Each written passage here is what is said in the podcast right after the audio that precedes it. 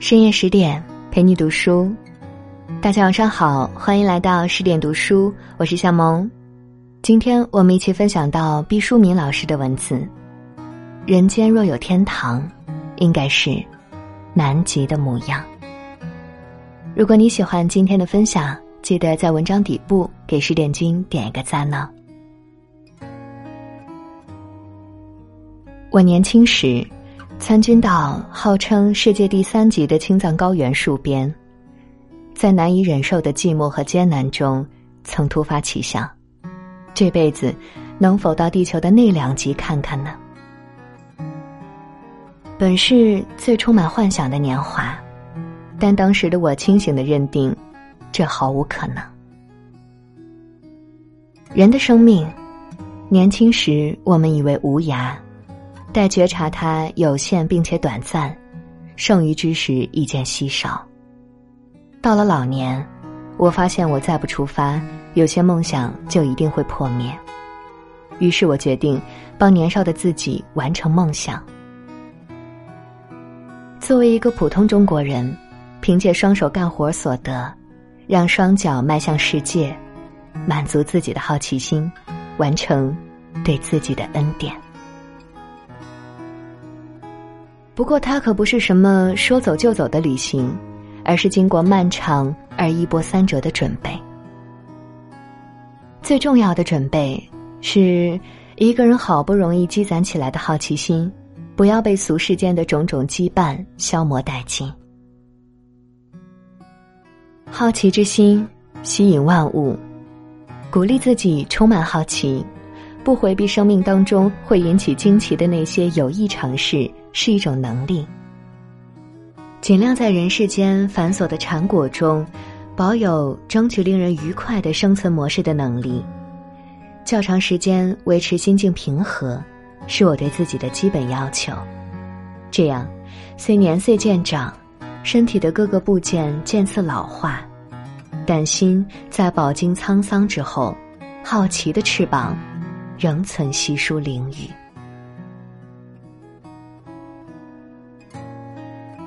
万里冰原。初见之下，你以为冰只有一种颜色，那就是纯白。看得久了，才发现南极冰的奥妙。冰川渗出阵阵幽蓝，如梦如幻。南极的冰为何有如此妖娆的湛蓝？尽管我年轻时见过号称世界第三级的青藏高原冰雪。但和南极一比，从量上说，实为小巫。在北温带城市中长大的孩子，常常以为，冰箱里冻着的规整块状物就是冰了，棒状、碗状的冰激凌和冰棍就是冰了，人造冰场的平滑冰面就是冰的极致。据此得出经验，白色或半透明是冰的全部和实质。到了极地，你才豁然醒悟，冰是一种多么伟大而凶猛的存在。它们或是无边海水凝冻而成，或是从南极冰山崩裂而下，身势显赫，规模宏大，傲然，不可一世。先来说海冰，酷寒气候中，咸咸的海水也会结冰。海冰比水轻，浮在海面上，如同长大了的孩子，出于海水而凌驾于海水，随着洋流开始漂泊。冰山形状各异，桌状冰山顶部非常平坦，高于海面几十米，而深入水面以下，据说可达两百到三百米。它的陡直壮阔，给人留下没齿不忘的记忆。南极冰山比北极的冰山体量要大的太多，以祖孙辈论及都是客气。冰山还会走，在海流和风的推动下，以每年十到二十千米的速度向南极高原的低处移动。冰川冰，则是由陆地积雪不断沉积，在漫长时间和重力压榨下形成了冰。随着密度加大，冰内绝大多数空气被挤出，质地变得非常坚硬，同冰箱里几小时速冻出来的冰有着天壤之别。这种挤压的极坚实、几乎不含空气的冰，在光照之下闪现深空一般的蓝色，最甚者是有黑色，得以酷名，名为“黑冰”。在南极大陆，冰盖、冰山统称为陆地冰。随便拈起一块南极陆地冰，历史都在万年之上。想想有点惊悸。我们除了面对山峦巨石会生出这种近乎恐惧的苍茫感，还曾面对什么物体目睹如此巨大的时间差？我半仰头，极目眺望。远方连绵的冰山给人无以言说的震慑感。在大自然鬼斧神工的雕琢下，南极冰山已修炼成自然界中最纯净的固体。浩瀚巍峨，昂然高耸，无际无涯。它统一、单调，除了令人窒息的惨白色，没有一丝色彩装点其上。屹立在寻常人等所有想象之外的地球极点，严酷壮烈。它烈焰般喷射着巨人千万里的森冷，凌驾于我们。卑微的灵魂之上。这时，同行的专家让大家谁都不要说话，闭上眼睛，静静的、静静的倾听南极声音。在世界上的绝大多数地方，你都会听到一些响动，比如。人声车鸣，不明来历的噪声什么的。这里绝对没有任何声音。有风的日子，风声除外。此刻，风也惊歇。先是听到了呼吸声，自己的、别人的，然后听到了心跳声，自己的。在熟悉了这两种属于人类的声音，并把它们暂且放下后，终于听到了独属南极的声响。阳面之下，在目光看不见的深海中，有企鹅滑动水波的流畅浊音；洋流觥筹交错、相互摩擦时，发出水乳交融般的滑腻声。突然，一声极短促、极细微的尖细呢喃刺进耳骨。我以为是错觉，万籁俱寂易让人产生幻听。无意中睁开眼，看到极地专家，他好像知我疑问，肯定的点点头，以证明在此刻，却有极微弱的颤音依稀发生。什么声音？我忍不住轻声问，怕他稍纵即逝，我将永无答案。是刚刚孵化出来的蓝眼鸬鹚宝宝在呼唤父母，恳请多多喂食。专家悄声解说。我赶紧用望远镜朝岩壁看去，那声音细若游丝。我以为蓝眼鸬鹚是画眉般的小禽，却不料在如削的断崖上，两只体长约半米的鸟正在哺喂一只小小幼雏。青鸟背部皆黑，脖子、胸部至腹部披白色羽毛。它们可能刚从冰海中潜泳飞到家，羽毛未干，似有水滴溅落。它叫蓝眼鸬鹚，真乃名副其实。双眼突出裸露，呈明媚亮蓝色，在略显橘色的鼻部映衬下，艳丽醒目。他们真够勇敢的，把巢筑在垂直崖壁上，栖下百米处，海波荡漾。我分不清正在喂雏的青鸟是雄还是雌，只见他大张着喙，耐心等待小小雏鸟把嘴探入自己咽部，让它啄食口腔内已经半消化的食物。雏鸟吞咽间隔，偶尔撒娇鸣叫，恳请更多补位，恰被我等听到。人们渐渐从静默中醒来，神色庄重，似有万千感触不可言说。短暂的南极静默，会在今后漫长岁月中被人们反复想起，咀嚼回味，以供终生启迪。天光此刻被浓云遮蔽，偶有犀利光线从云的缝隙射下。犹如上苍的惊鸿一瞥，岩石上淋漓的水迹顷刻结冰，好似神秘文字。雪山威严莫作，脚下冰海涟漪荡漾。人们屏住呼吸，在宁静中各自想着心事，与万年黑冰连结，与无限时光共舞。幽兰洋流冲刷着思绪，从中感受无与伦比的清静与力量。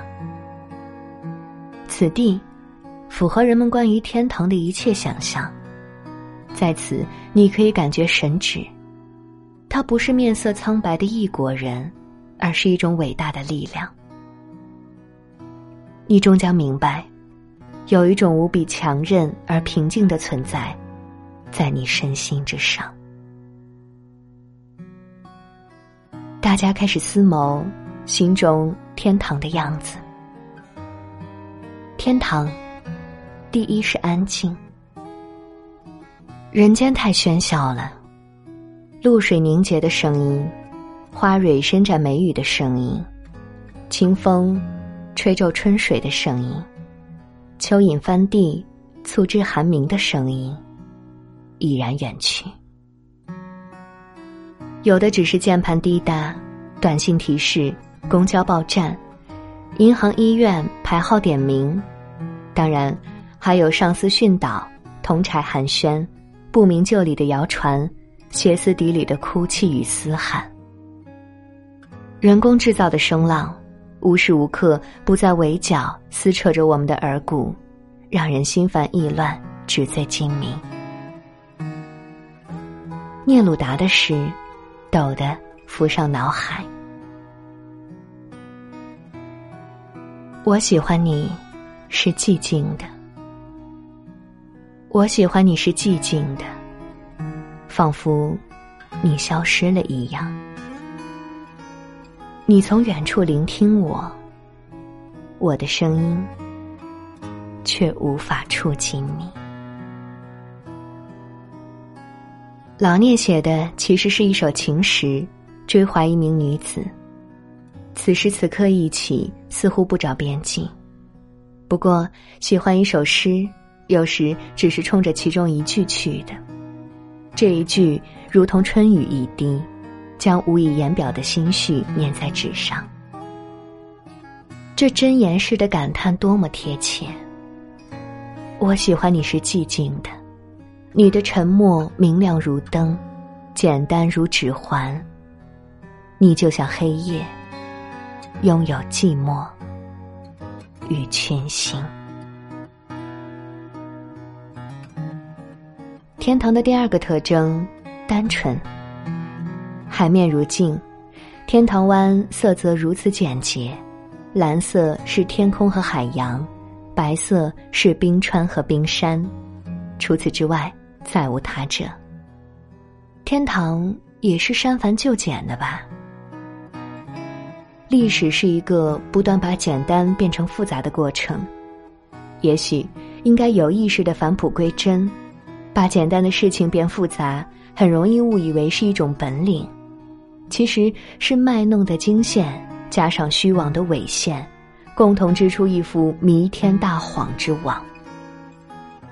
天堂湾以无与伦比的素朴，皆是真正的归宿。天堂的第三个特征，平静。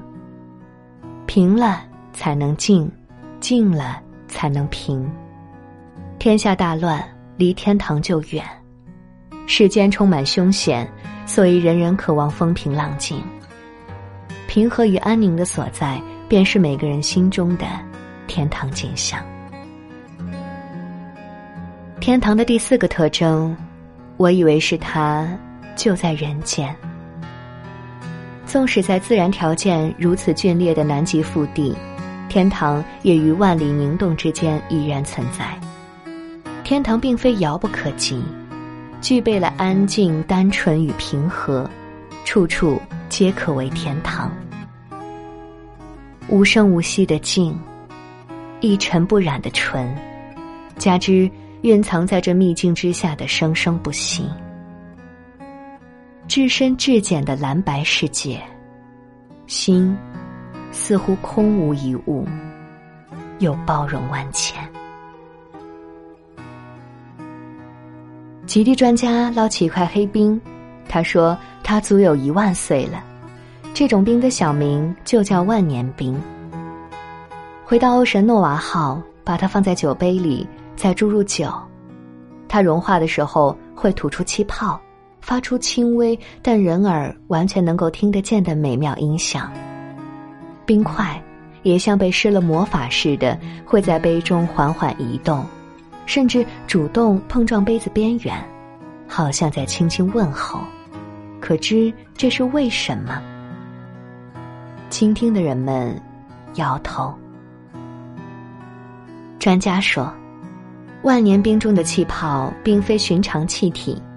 或者说，一万年前它们曾是寻常的，被埋藏雪中，经受过巨大压力，它已不再寻常，变成了高压气体。一旦冰块融化，气泡溢出，破裂有声，它们代表远古时代，在向我们问候。试想一下，当你喝下万年冰释放出来的水和空气，你会体会到什么？这冰里蕴藏着时间，一万年甚至更久远的时间，安静的等待与我们相逢。你把它喝下去，从此做人就有了更广博的尺度做框架。什么叫做时间？它是能将过去和未来区分开来的基本现象。热量总是从热的物体跑到冷的物体上。这就是时间的本质。我也敲下一块黑冰，放入口中，唇齿渐渐麻木，黑冰渐渐融化，冰冷的平静感顺着咽喉下滑，出入脏腑深处。它饱含着远远超越我一己生命的长度所沉淀下来的森冷。将本不属于我这一世所能明彻的深邃领悟，灌入我心田。在这一瞬，我恍然大悟：永恒如此简明扼要。我记住了，返回纷杂人世间的焦躁余生中，不断反刍黑冰的清冽久远。慌张愁苦时。从记忆之库紧急调出天堂湾的静谧画面，它如定海神针般，让我下来。